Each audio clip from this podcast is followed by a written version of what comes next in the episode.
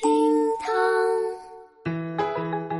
Hello，各位好，我就是那个地球不爆炸，我床都懒得下，宇宙不重启，我才不早起的小雨啊！朋友们，最近我就佩服两种人，第一种就是早睡早起还能作息规律的人，另外一种就是看完一集新版《天龙八部》，居然还敢点开看第二集的人呐、微博三百二十四万人关注，梅西发布会现场擦泪纸巾被拍卖。这两天啊，有朋友在微博上私信我啊，说希望节目能够关注体育方面的新闻。哎，你还真别说，最近这个体育界的大新闻，梅西转会大巴黎，哎，还真就是频上热搜。不过呀，这两天热搜上高挂的词条跟这事儿呢是有些关联，但也可以说没有什么关联。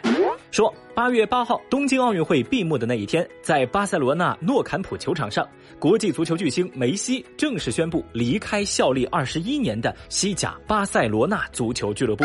梅西刚一现身发布会，就无法抑制住自己的情绪，泪洒会场。随后呢，他的妻子给他递上了一张纸巾，给他擦眼泪。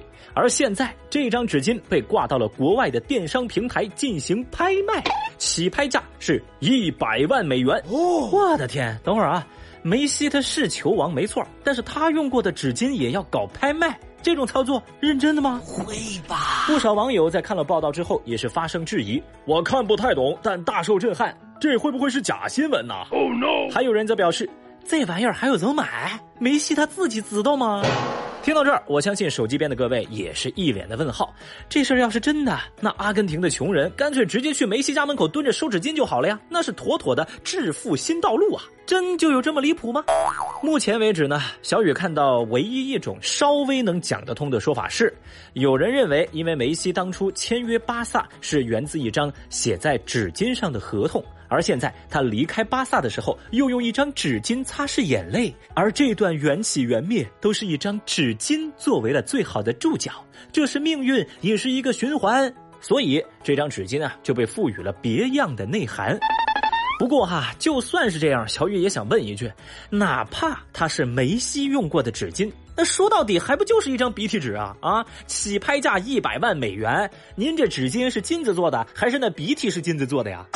这么看来啊，还是商家和搞营销的会玩，动不动就想搞个大新闻。但是真要说到大新闻，呵，最近还真不少。微博一百七十九万人关注，十七岁少年买不到机票，攻击系统。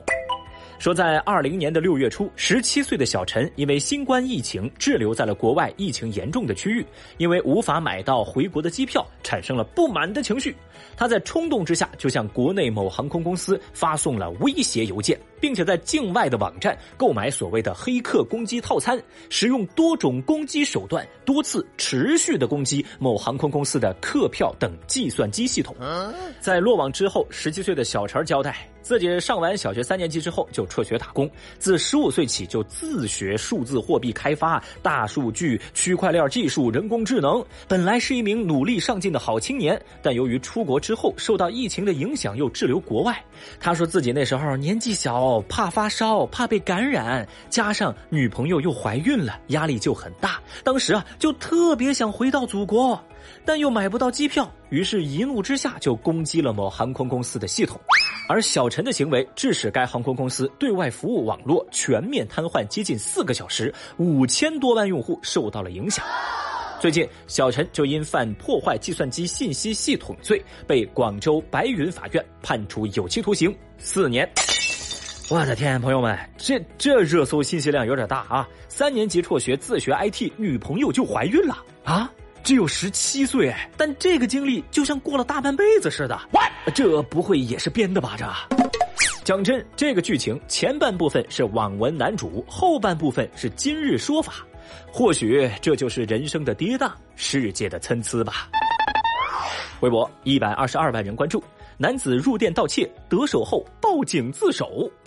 说最近广东梅州一男子深夜对一家店铺实施盗窃之后，突然发现这附近有警察和保安正在巡逻呢。因为担心自己的盗窃行为被发现之后就人赃俱获，那么这名男子思索再三，最终决定拨打幺幺零投案自首。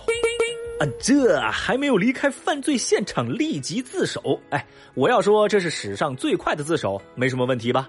看到这里呢，很多网友就感叹说，今年的沙雕新闻排行榜都还没出来，沙雕们都在各种突破历史记录喽。建议加强力度。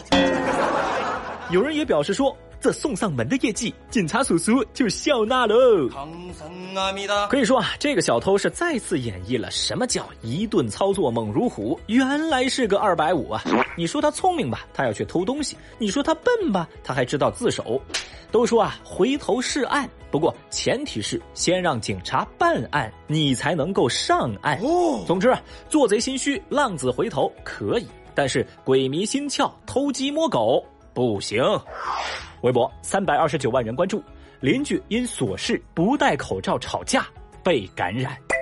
日前，商丘市公布了十二例新冠肺炎确诊病例的活动轨迹。那这一轮感染病例的发现，是因为河南商丘市第一人民医院在给患者开展核酸检测中，发现一名阳性者尹某，然后顺藤摸瓜，发现他们一家还有十人全部确诊。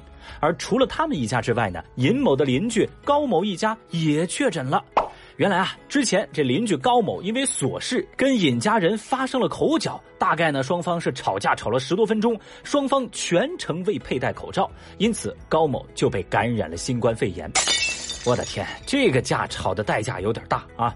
而这份确诊病例的活动轨迹，也让微博网友们看了有些哭笑不得。有人就说呀，以前说吵架的危害是动手受伤了去医院。现在说这个吵架的危害呀，那是被感染了新冠进去医院。Oh no！再次说明戴口罩的重要性。哇！还有人则是建议说，疫情期间请勿吵架。如果真的要吵的话，吵架之前请先互相展示核酸结果，结果阴性就开吵，结果阳性赶紧认输跑路吧你。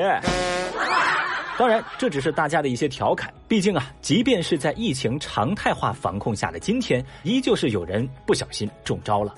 所以呢，说到这里，小雨我也很好奇啊，这场架这个邻居到底吵赢了吗？要是没吵赢的话，还被感染，那不得被气死呀！讲真，这事儿呢也再次提醒着我们，疫情尚未过去，咱一定要做好防务，万不可掉以轻心呐！好了，以上就是今日份的厅堂微博报，解锁更多互动姿势，欢迎来喜马拉雅 APP 微博报的评论区活捉小雨哦，又或者来新浪微博找我玩耍，明天我们再聊。拜拜。